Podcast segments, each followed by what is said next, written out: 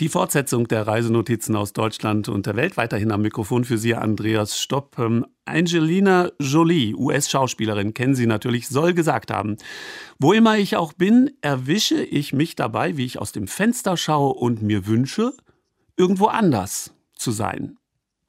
Können Sie gerne haben hier im Sonntagsspaziergang mit den Reisenotizen äh, Italien, Peru und äh, Bayern auf dem Programm bis 13 Uhr.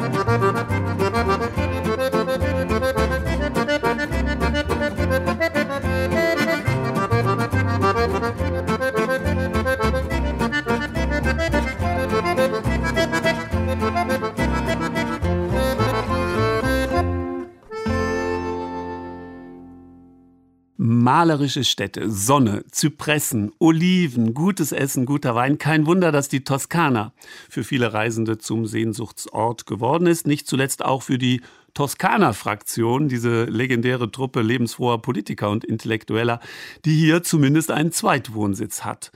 Und es ist auch nicht äh, verwunderlich, dass für die Toskana der Tourismus heute eine der wichtigsten Einnahmenquellen ist. Äh, die meisten Touristen besuchen dabei Florenz mit seinem Dom, Siena und sein jährliches Pferderennen oder auch die Häusertürme in San Gimignano. Weiter abseits von äh, diesen weltberühmten Toskana-Attraktionen liegt der kleine Ort Pitigliano der war auch schon mal weit über die Grenzen der Toskana hinaus bekannt und ist es heute wieder. Und das liegt an seiner besonderen Geschichte. Die hat ihm einstmals den Beinamen Piccola Gerusalemme, Klein Jerusalem, eingebracht. Alles, was wir wissen wollen und lernen möchten, erklärt uns Bernd Geisen. Unsere Reise in den südlichsten Toskana-Zipfel hatte eigentlich schon in Berlin begonnen, in einem Schöneberger Café bei einem Gespräch mit Peter Petri. Er ist Maler und seit über 30 Jahren bekennender Pitigliano-Verehrer. Auf einem Vernissagenplakat stand über ihn, wohnt in Berlin und Pitigliano. Mittlerweile hat er übrigens Berlin verlassen und ist ganz dorthin gezogen. Von ihm wollten wir zur Einstimmung wissen, wie Pitigliano so ist. Also Pitigliano ist eine Stadt, wie es viele in Italien gibt, die aber schöner ist als andere. Sie hat alles, was eine italienische Stadt hat. Sie hat eine Burg, sie hat diese Altstadt mit den engen Gassen, sie ist auf dem Felsen gelegen. Es ist eine kleine Stadt, in der sich alles konzentriert. Die ist eigentlich weit ab von allen Zentren, von allen Großstädten. Sie zieht Leute an aus aller Welt, besonders im Sommer. Im Winter ist es sehr ruhig. Die ganze Gegend drumherum ist wunderschön. und es hat mir gleich gefallen. Und es hat mich auch an meine Heimat erinnert, die Eifel, weil die Landschaft ist sehr ähnlich, es ist vulkanisch, es gibt Tuff, es gibt Bergformen, es gibt Mare wie in der Eifel, der Lacher See und ich fühlte mich gleich zu Hause. Wie bitte? In der südlichen Toskana sieht es aus wie in der Eifel?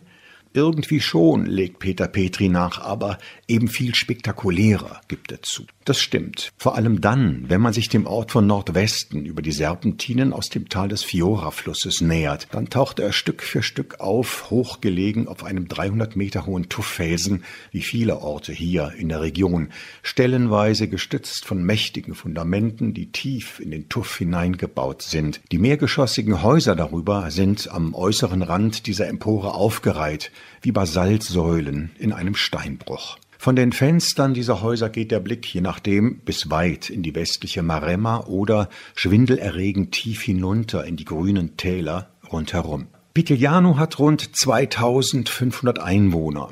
Die sind alle katholisch, versichert man uns, bis auf drei, die jüdischen Glaubens sind. Pitigliano war mal ein verschlafenes Nest, das mittlerweile doch schon ein wenig touristisch geworden sei, hatte Peter Petri uns vorgewarnt. Immer mehr Leute kommen nämlich, um den trutzigen Palazzo Orsini zu sehen. Der beherbergt außerdem zwei Museen, das eine für Archäologie, kein Wunder, wir befinden uns hier im Kernland der alten Etrusker. Das andere ist Museum für sakrale Kunst. Eine weitere lokale Attraktion ist natürlich der Dom. Pitigliano ist immerhin Bischofssitz.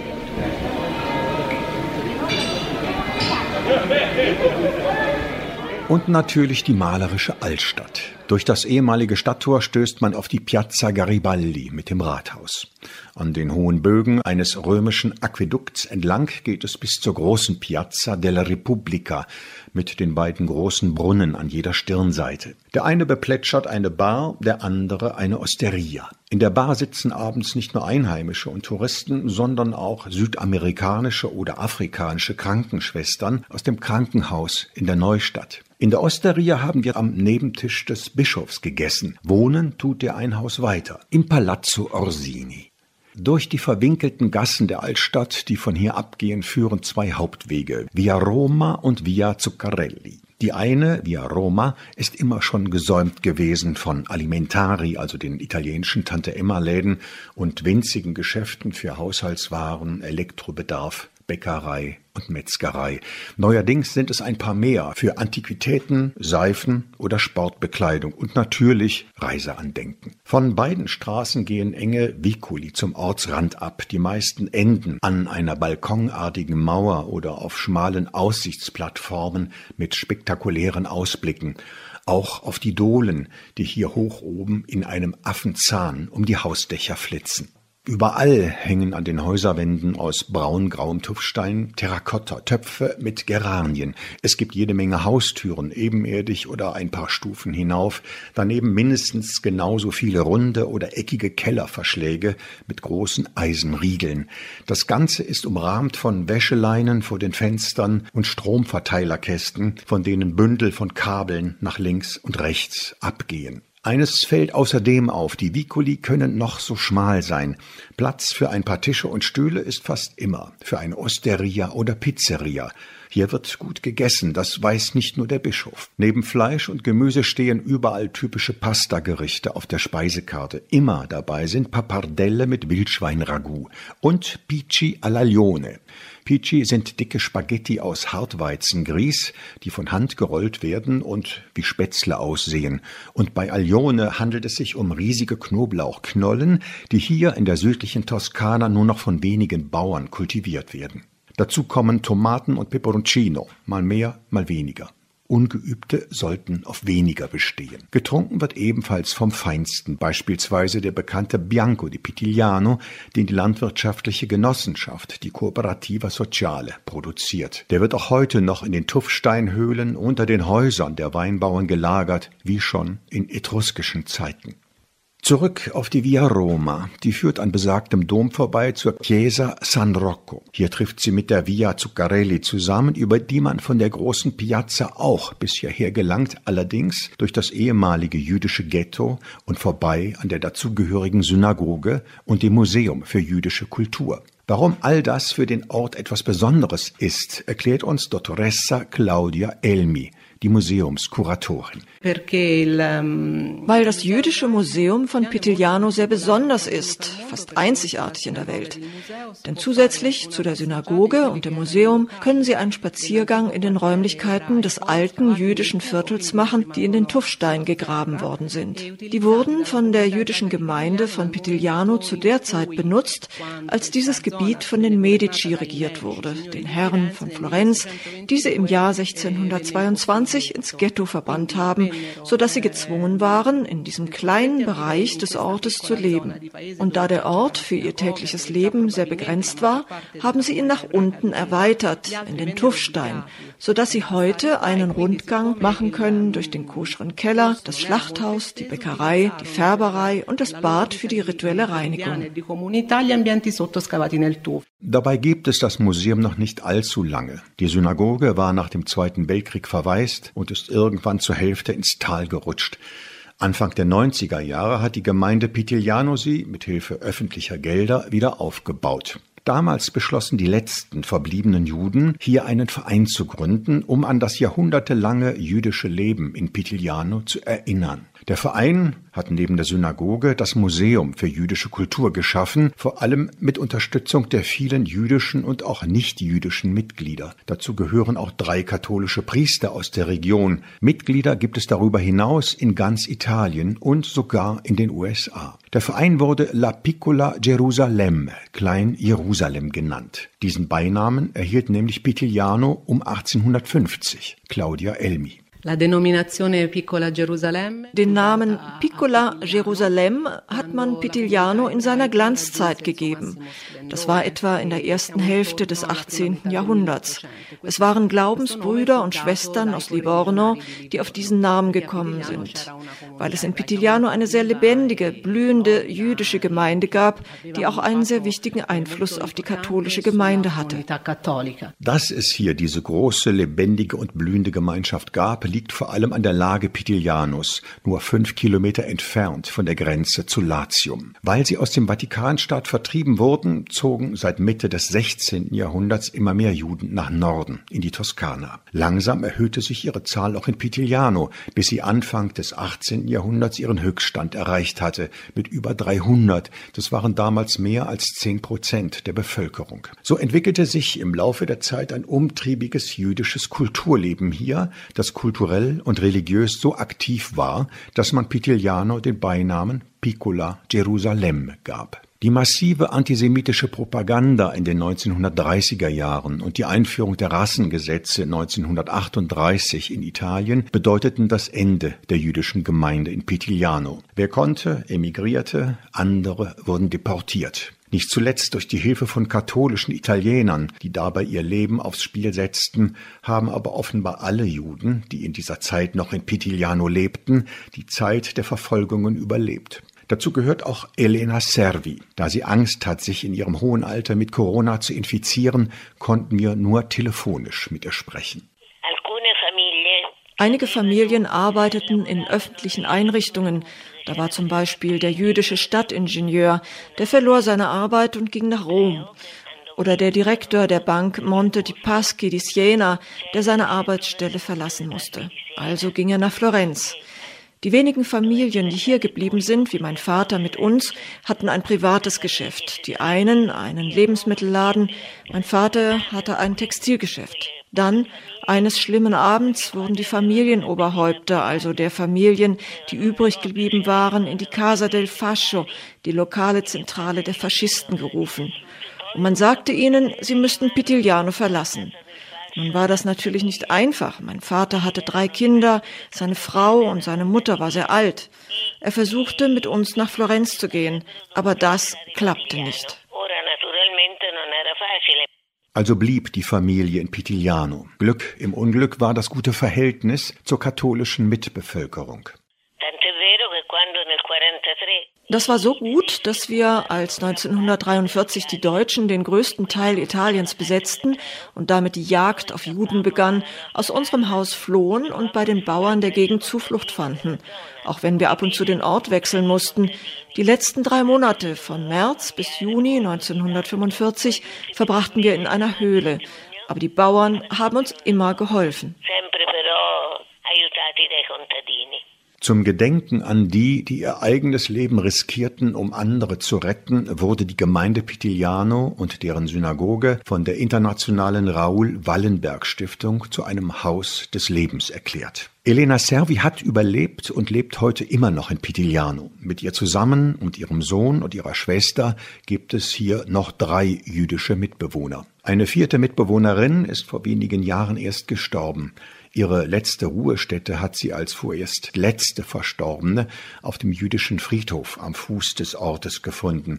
Er erinnert mehr an einen Garten als an einen Friedhof mit Zypressen und hohem Gras, mit Wiesenblumen bewachsen, über drei Terrassen den Hang hinunter, mit vielen Grabplatten oder sarkophagartigen Grabstellen. Viele tragen die Namen Sedun, Pagi oder auch Servi. Alle sind schlicht und ohne Grabschmuck, wie es die jüdische Tradition verlangt. Nur ein paar der neueren Gräber haben sich ganz offensichtlich an der katholischen Umgebung orientiert, beispielsweise mit einer großen Engelfigur oder einer schneeweißen kleinen Mädchenskulptur auf einem Kindergrab. Als erster beigesetzt wurde hier übrigens Mitte des 16. Jahrhunderts zur Zeit des damaligen Grafen Orsini Niccolo IV.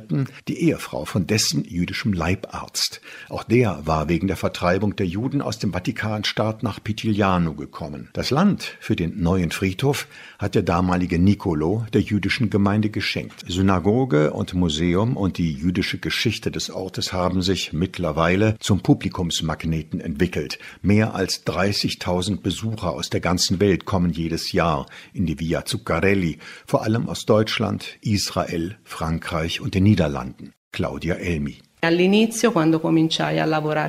Am Anfang, als ich hier angefangen habe zu arbeiten, im Jahr 2003, war die Via Zuccarelli, die durch das Ghetto zur Synagoge führt, verlassen. Es gab keinen Laden, es gab nichts. Aber seitdem haben die Leute auch hier angefangen, kleine Läden zu eröffnen. Alles Kunsthandwerker, wie Sie vielleicht gesehen haben. Dann gibt es mittlerweile auch ein Restaurant. Das heißt, die Wiedereröffnung der Synagoge und das Jüdische Museum haben der Via Zuccarelli zu dem Leben verholfen, das sich bisher nur auf die Hauptstraße von Pitigliano, die Via Roma, konzentriert hatte. Die Restaurierung der Synagoge und des Museums sind ein starker Impuls für den Tourismus gewesen. Trotz aller Aufmerksamkeit aus der ganzen Welt hat sich Pitigliano viel von seiner liebenswürdigen Abgeschiedenheit bewahrt. Zum Beispiel auf der winzigen Piazza Antoni Beccherini, zu der man kommt, wenn man nach dem Zusammentreffen der beiden Hauptstraßen noch knapp 100 Meter weitergeht. Bis zu einer hüfthohen Mauer, über die man noch kilometerweit ins Land blicken kann. Hier ist der Ort zu Ende. Und hier ist übrigens auch das Atelier von Peter Petri zu finden. Enrico! Als wir an unserem vorletzten Abend vom Essen aus der Osteria, wo auch der Bischof speist, hierher zu unserer Wohnung zurückkommen, ist mächtig was los. Eine Nachbarin, Francesca, hat Geburtstag. Die Feier findet draußen auf der Gasse zwischen den Häusern statt. Die Steinbank, um die sich alle versammelt haben, ist genau neben unserer Haustür. An den Häuserwänden hängen ein paar Luftballons, es wird laut durcheinander geredet. Ab und zu bricht aus dem ein oder anderen der männlichen Gäste ein Opern-Arienfragment heraus. Fast übergangslos heißt es dann plötzlich Gute Nacht zusammen, schlaf gut, Francesca, bis morgen, ciao, ciao. Ein paar Holztüren schließen sich rumpelnd und dann ist es ganz plötzlich sehr still. Nur der Wind pfeift ganz leise über den Mauerrand am Gassenende und ganz weit weg, irgendwo auf der anderen Talseite, quält sich noch ein Moped knödelnd den Berg hoch. Endlich geschafft. Dann ist Ruhe. chicos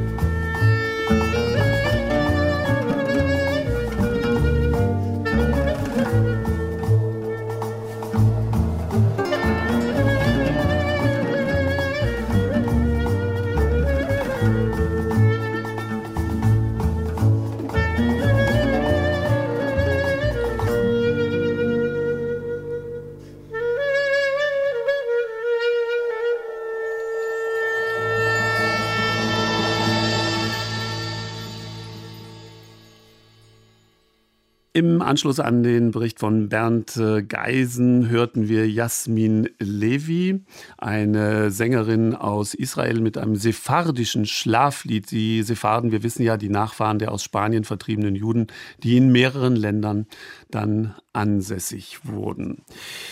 Jetzt aber nach äh, Peru. In drei Tagen, am 28. Juli, feiert das südamerikanische Land äh, seine 200-jährige Unabhängigkeit. 200 Jahre Freiheit von der spanischen Krone. Es hätte ein großes Fest werden sollen, auf das sich die Peruaner schon seit einigen Jahren vorbereiten. Ja, aber dann kam Covid-19 und es wird alles ein bisschen kleiner. Wir nehmen dieses Bicentenario zum Anlass für einen Sonntagsspaziergang durch äh, Lima genauer gesagt durch den Hipsterbezirk Barranco. Für viele Peru-Reisende ist Lima ja nicht äh, viel mehr als Durchzugsort äh, zu den touristischen Höhepunkten in anderen Landesteilen, vor allem Machu Picchu. Gerade zur Hauptreisezeit für Touristen aus Deutschland zwischen Juli und Oktober liegt die Stadt unter einer dicken Wolkendecke begraben. Lieber hat mehr zu bieten, als es auf den ersten Blick bei all diesem Verkehrschaos und dem grauen Himmel bei gleichzeitig hoher Luftfeuchtigkeit den Anschein haben mag.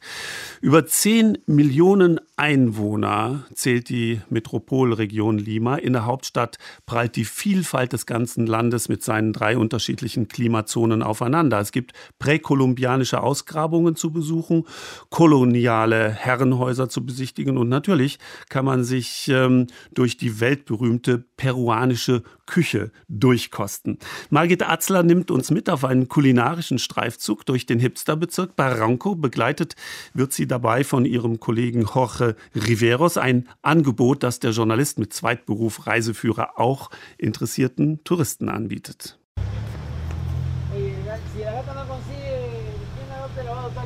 In den Bars von Barranco wird Pisco, der peruanische Weinbrand, ausgeschenkt, Salsa getanzt und Ceviche gegessen.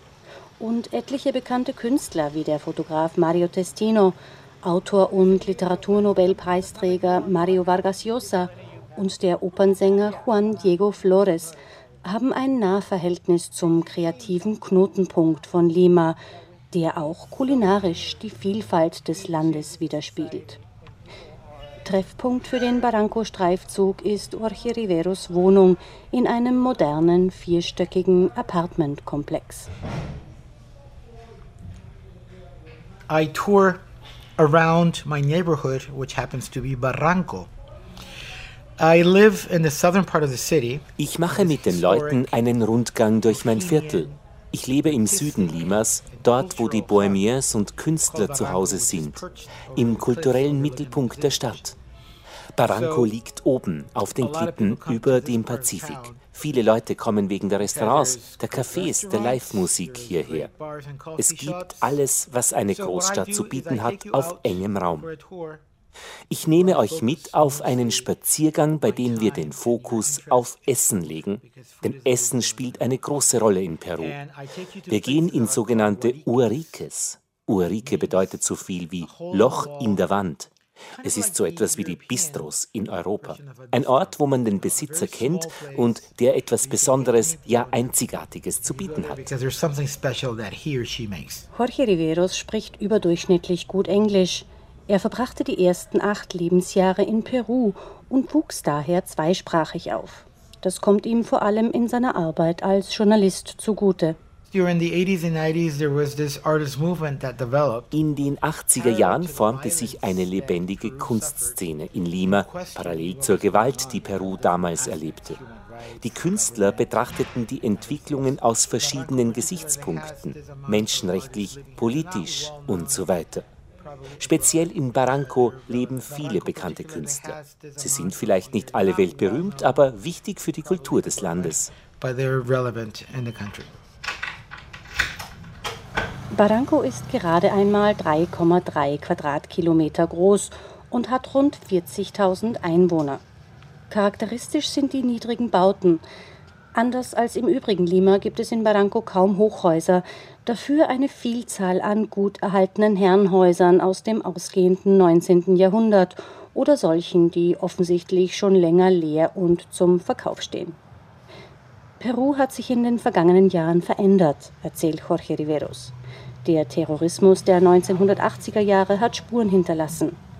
Die kleinen Veränderungen lassen sich am besten in Alltagsdetails beobachten. Jorge Riveros bleibt stehen und deutet auf ein dreistöckiges Gebäude. Die Hauswand ziehen kunterbunte Muster, Bäume, Katzengesichter, Piratenköpfe und andere Motive. There's so much graffiti and Heutzutage gibt es viel Graffiti oder besser gesagt Street Art. Hier zum Beispiel. Es ist unglaublich, weil dies ein normales Wohnhaus ist und die Bewohner leben jetzt in einem fantastischen Kunstwerk. Das passiert mehr und mehr. Es ist wirklich schön und es ist legal. Das Ganze wird jetzt vom Bezirksvorsteher unterstützt, der zufällig selbst Architekt ist. Jorge Riveros biegt in die Avenida Miguel Grau ein, eine der Hauptverkehrsadern des Bezirks. Der Verkehr wird als Einbahnstraße geführt, weshalb Taxis oft ziemliche Umwege fahren müssen. Es ist einfacher, zu Fuß zu gehen. Es geht entlang an farbigen Häuserfronten mit Bankfilialen, Friseurgeschäften oder sonstigen Kleinwarenhändlern zum Parque Municipal de Barranco, dem Hauptplatz mit Park, Kirche und Regionalverwaltung. Es sei ungewöhnlich, dass Auto- oder Motorradfahrer einen Fußgänger über die Straße gehen lassen, doch es kommt immer öfter vor, so Jorge Riveros bei seinem Spaziergang durch Barranco. Die erste Station führt auf den kleinen Markt. Zu jedem Dorf in Peru, gleich wie zu jedem Stadtteil Limas, gehören mindestens eine Kirche und der Markt. Hier finden sich unzählige der geschätzten 4000 Kartoffelsorten, die in Peru wachsen, diverse Quinoa-Sorten und natürlich Mais in verschiedenen Farben. Außerdem gibt es kleine Essensbuden mit Sitzgelegenheit und Musik an jeder Ecke. Der Markt von Barranco ist verglichen mit anderen Märkten klein. Jorge Riveros hat den Ableger eines berühmten Restaurants für das Nationalgericht Ceviche gewählt. Bei Cantaranita sucht er einen freien Tisch und bestellt ein kühles Bier. Dazu wird Canchita serviert. Das ist gerösteter Mais. Wir nennen ihn Canchita. Statt gerösteter Erdnüsse zum Bier essen wir Canchita. Für Jorge Riveros ist die Kulinarik eines Ortes am besten geeignet, um auf Reisen die lokalen Besonderheiten kennenzulernen. Typisch für Peru ist Ceviche. It's our flagship dish. Basically, ceviche is fish, onions. Unser Nationalgericht. Ceviche besteht aus Fisch, Zwiebeln, Chili, Limettensaft und Salz. Es gibt unterschiedliche Arten von Ceviche aus verschiedenen Fischsorten oder Meeresfrüchten. Diese Version hier wurde vom Besitzer erfunden, ein junger Koch. Er legt noch eine halbe Avocado drauf, Kapern, und ein bisschen Olivenöl. Es ist eine andere Art von Ceviche. Schmeckt lecker. Die Kulinariktour mit Jorge Riveros führt noch zu weiteren Stationen. Meeresfrüchte in unterschiedlichen Zubereitungsarten. Krebssuppe, Hase. Die Orte und Speisen variieren. Zum Abschluss vielleicht noch ein Eis bei Blue eine heiße Schokolade mit peruanischem Kakao oder einen Kaffee, selbstverständlich aus peruanischen Kaffeebohnen. Dazwischen kommentiert Jorge Riveros landestypische Details, die beim Spaziergang ins Auge fallen.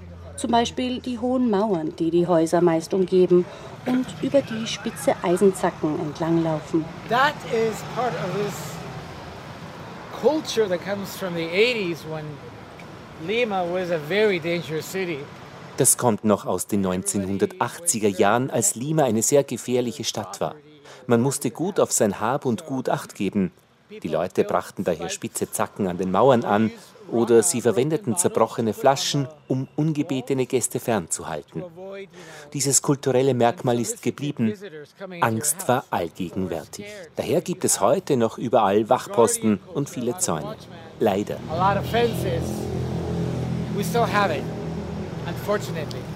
Jorge Riveros erzählt viel über die Geschichte des Landes, die neue Generation der peruanischen Köche, über Musik und über aktuelle Politik. Darüber, was sich trotz gefühltem Stillstand und der Korruption, die in Peru immer wieder für politische Unruhen sorgten, doch zum Positiven entwickelt hat. Ja, nun äh, möchte ich noch etwas anfügen. Seit dem Spaziergang durch Barranco mit äh, Margit Atzler, wie wir ihn gerade gehört haben, hat sich in Peru wie auf der ganzen Welt einiges verändert. Die äh, Covid-19-Pandemie hat das Land äh, stark getroffen. Das gesamte Land hängt ja am Tourismus. Das hat natürlich äh, schwerwiegende Auswirkungen. Margit Atzler sprach mit äh, Jorge Riveros am Telefon jetzt darüber, wie die aktuelle Situation aussieht. Barranco is without doubt one of the most touristy and traditional neighborhoods of Lima. Barranco ist zweifelsohne eine der touristischsten und gleichzeitig traditionellsten Bezirke Limas. Von der Pandemie wurde er stark getroffen, denn viele hier sind vom Tourismus abhängig, speziell von internationalen Besucherinnen und Besuchern. Viele Lokale haben einfach nicht mehr aufgesperrt oder sind in Konkurs gegangen.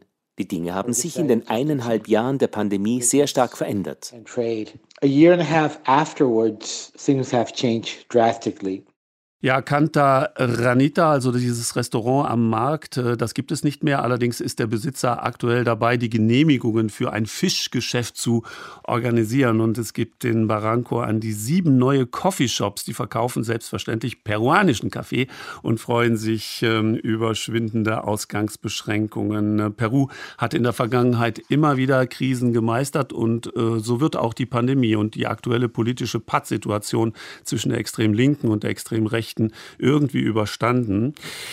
Der 200-jährige Unabhängigkeitstag am 28. Juli wird ein wenig mit Sorge erwartet. Ähm, vor allem die Mittelklasse fürchtet gewalttätige Ausschreitungen, vielleicht sogar Militärgewalt und sogar einen äh, Putsch.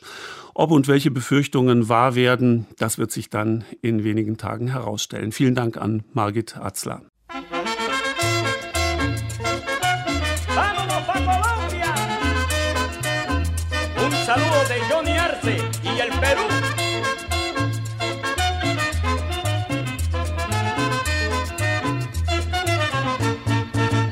Los cien años de Macondo sueñan, sueñan en el aire.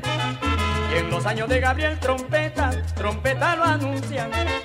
Encadenado a Macondo sueñan Don José Arcadio. Que ante la vida pasa haciendo remolino de recuerdos la tristeza de Aureliano es cuatro, la belleza de Remedio violines, la pasión de Amaranta guitarra, el embrujo de Melquiades oboes, Úrsula cien años, Soledad Macondo, Úrsula cien años, Soledad Macondo, eres epopeya del pueblo olvidado, forjado en cien años de amor esa historia, eres epopeya del pueblo olvidado. Forjado en cien años de amor esa historia, te imagino y vuelve a vivir en mi memoria quemada al sol. Mariposas amarillas, Mauricio Babilonia.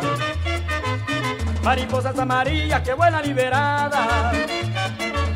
Mariposas amarillas, Mauricio Babilonia. Mariposas amarillas que vuelan liberadas.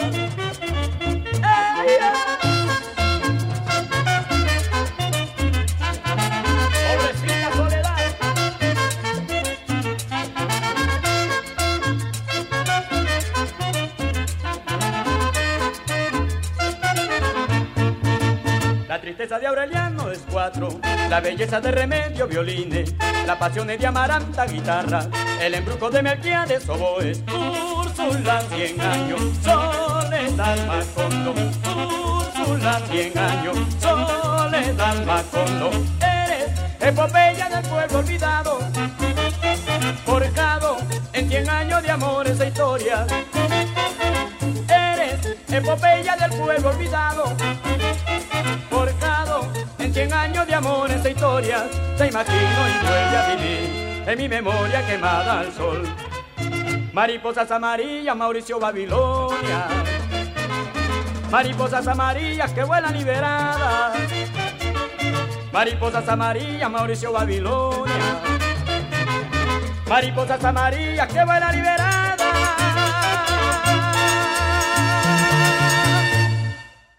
Und das war eine Aufnahme aus der goldenen Ära der Plattenindustrie in äh, Peru aus den 1970er Jahren. Da gibt's äh, Bezüge drin zum fiktiven Dorf Macondo, so heißt äh, der Titel auch aus 100 Jahre Einsamkeit von Gabriel García Marquez. Wir kommen jetzt zurück nach Deutschland, nicht ganz, auch nach Österreich. Seit dem Hochmittelalter bilden das österreichische Bundesland Salzburg und das sogenannte Deutsche Eck, also jener Keil Bayerns um Berchtesgaden und um Bad Reichenhall herum, der ins Salzburgische hineinragt, einen gemeinsamen Wirtschaftsraum. So wurde etwa jahrhundertelang Holz aus dem Pinzgau auf der Saalach nach Bad Reichenhall transportiert, wo es zum Sieden des Salzes verwendet wurde. Das ist zwar inzwischen Geschichte, aber eines hat sich erhalten. Die Wälder entlang der Saalach im Pinzgau gehören auch heute noch den bayerischen Staatsforsten. Und der Forstbetriebsleiter in St. Martin bei Lofa ist ein waschechter Bayer. Stefan May hat ihn getroffen und ist mit ihm durchs Revier gewandert.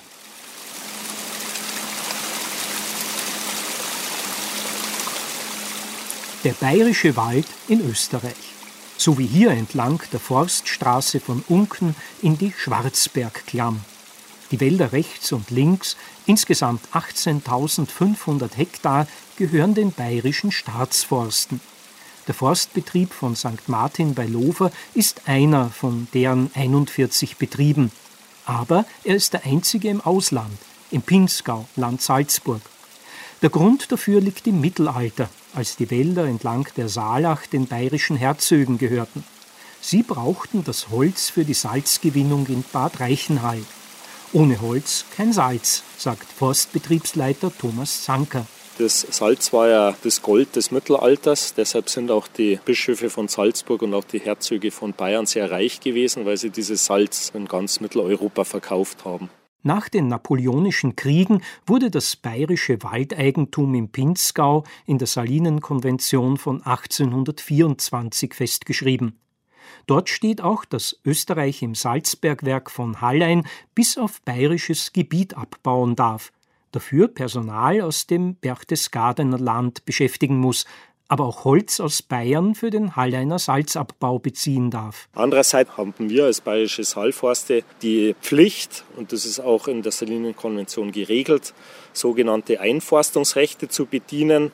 Das sind also Weiderechte und Holzbezugsrechte von fast jedem Hof hier in der Gegend, von jedem Bauernhof, der also kostenlos Holz von uns gestellt kriegt und in gewissen definierten Gebieten zum Beispiel auch ein Recht hat, Weidevieh weiden zu lassen.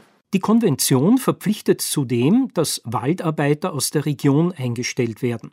Oft kommen sie von umliegenden Bauernhöfen, gestandene Leute, die an schwere Gebirgsarbeit gewöhnt sind, denn das Waldgebiet ist ein reiner Gebirgsbetrieb, der von 550 Metern Seehöhe bis auf 2600 Meter reicht, erzählt Thomas Zanker. Mit Wald mit Natur wollte er schon immer zu tun haben. Er stammt aus Rosenheim. In München und Freising studierte er Forstwirtschaft, bevor er bei den bayerischen Staatsforsten zu arbeiten begann. Die Vermutung liegt nahe, dass vor Jahrhunderten hier weniger geschlägert wurde als heute. Na, da täuschen Sie sich. Also das waren sehr viel größere Mengen, die da für die Saline benötigt worden sind. Also das ist hart an der Grenze zur Nachhaltigkeit, ist da Holz geschlägert worden.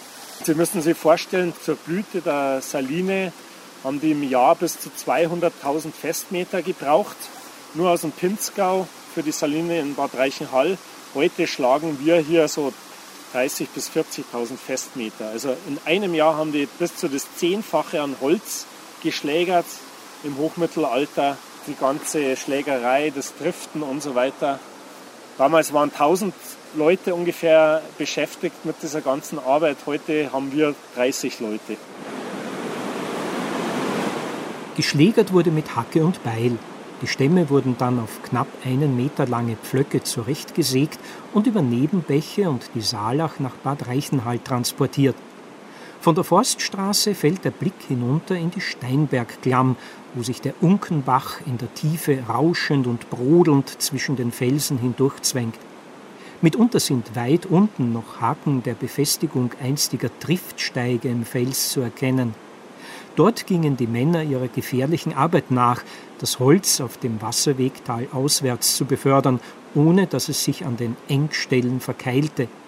Heute sind die Herausforderungen für die Arbeit im Wald andere, erzählt Thomas Zanker. Wir haben natürlich als Waldeigentümer massiv mit dem Klimawandel zu kämpfen. Das sieht man vor allem daran, dass immer wieder Borkenkäfergefahr aufflammt. Also wenn man da nicht aufpasst und dem Borkenkäfer nicht ständig auf den Füßen ist, dann kann das schnell passieren, dass also der Borkenkäfer sich breit macht. Also das ist Dauerthema.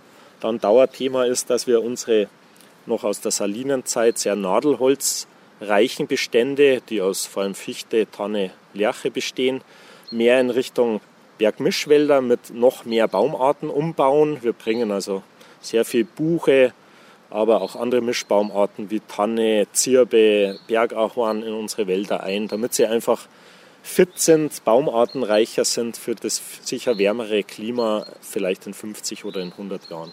Die Buchen waren einst aus dem Wald verbannt worden, weil sie sich für die Salzgewinnung nicht eigneten. Ihr Holz war zu schwer zum Triften, außerdem wurde es beim Verbrennen unter den Sudpfannen zu heiß.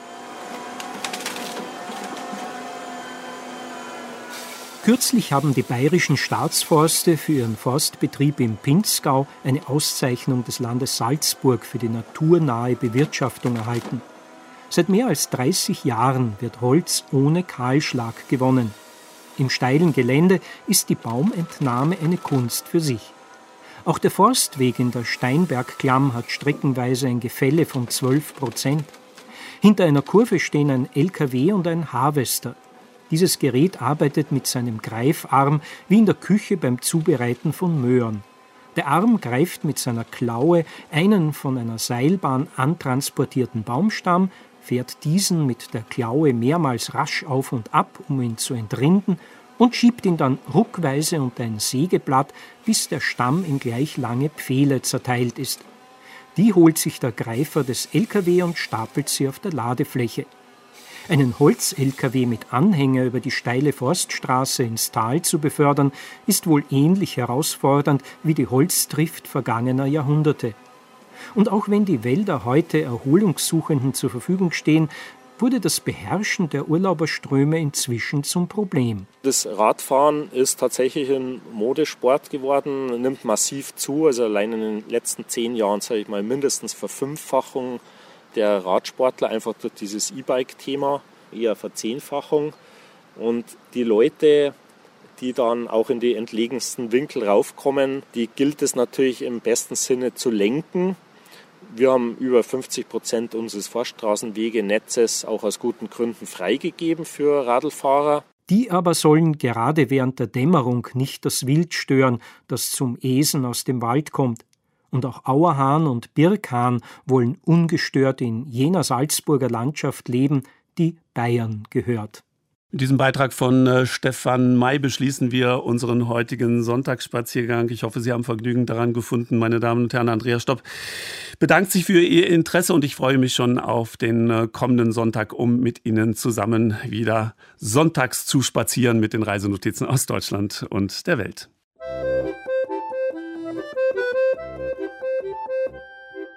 Musik